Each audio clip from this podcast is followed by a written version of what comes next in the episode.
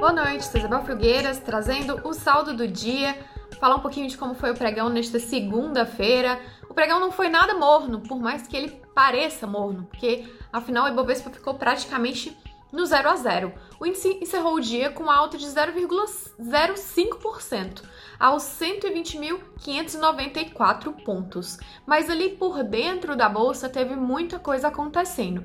E o principal destaque foi a Hering. A empresa foi comprada pelo grupo Soma, que é dona das marcas como Animale e Maria Filó. E essa compra fez com que as ações da Hering disparassem 26%.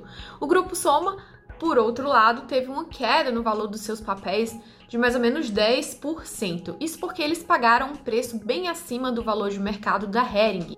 E aí eles vão ter que provar que esse investimento valeu realmente a pena. A gente já sabia, o mercado vinha acompanhando que o setor de moda, de varejo, ia fazer algumas movimentações. Essa movimentação acabou partindo da Soma e da Hering. Mas algumas semanas atrás, a, o grupo Arezo já tinha feito uma oferta bem menor de 3 bilhões pela Hering, que acabou não se consolidando. E aí todo mundo estava esperando que a Renner talvez fosse ser aquela fazer um movimento, já que ela vai ter uma oferta pública de ações subsequente, agora bilionária. Mas acabou que isso partiu de outras empresas menores, né, que nem estão ali no Ibovespa. Lá fora, as bolsas dos Estados Unidos, em Nova York, tiveram alta hoje. Isso é resultado da temporada de balanços bem positiva por lá. Diferente de outros dias do que a gente vê em muitos pregões, que existe uma influência grande dos Estados Unidos na bolsa aqui do Brasil, dessa vez isso não aconteceu. E o que realmente pesou foram fatores internos. Dois fatores principais antagônicos contribuíram para esse 0 a 0 da bolsa.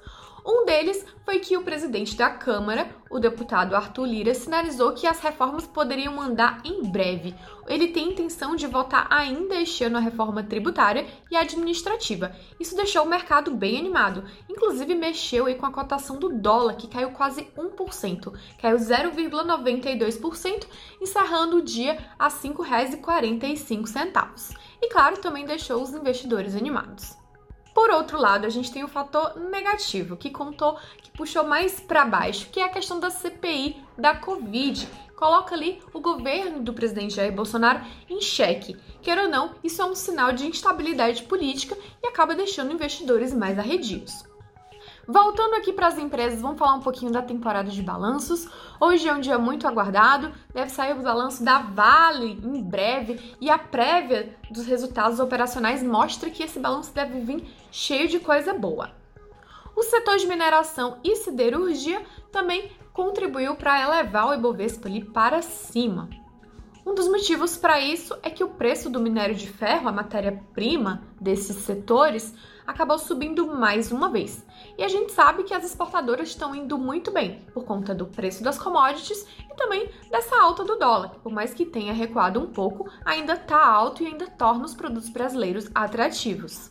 A Vale teve uma alta tímida, mas a gente precisa ver como é que vai ser amanhã. Hoje ela fechou com alta de 0,54%.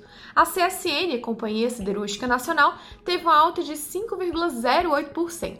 E a Uzi Minas, que vem tendo alta desde a semana passada, quando apresentou os resultados do primeiro trimestre de 2021, também teve uma alta de 3,57%.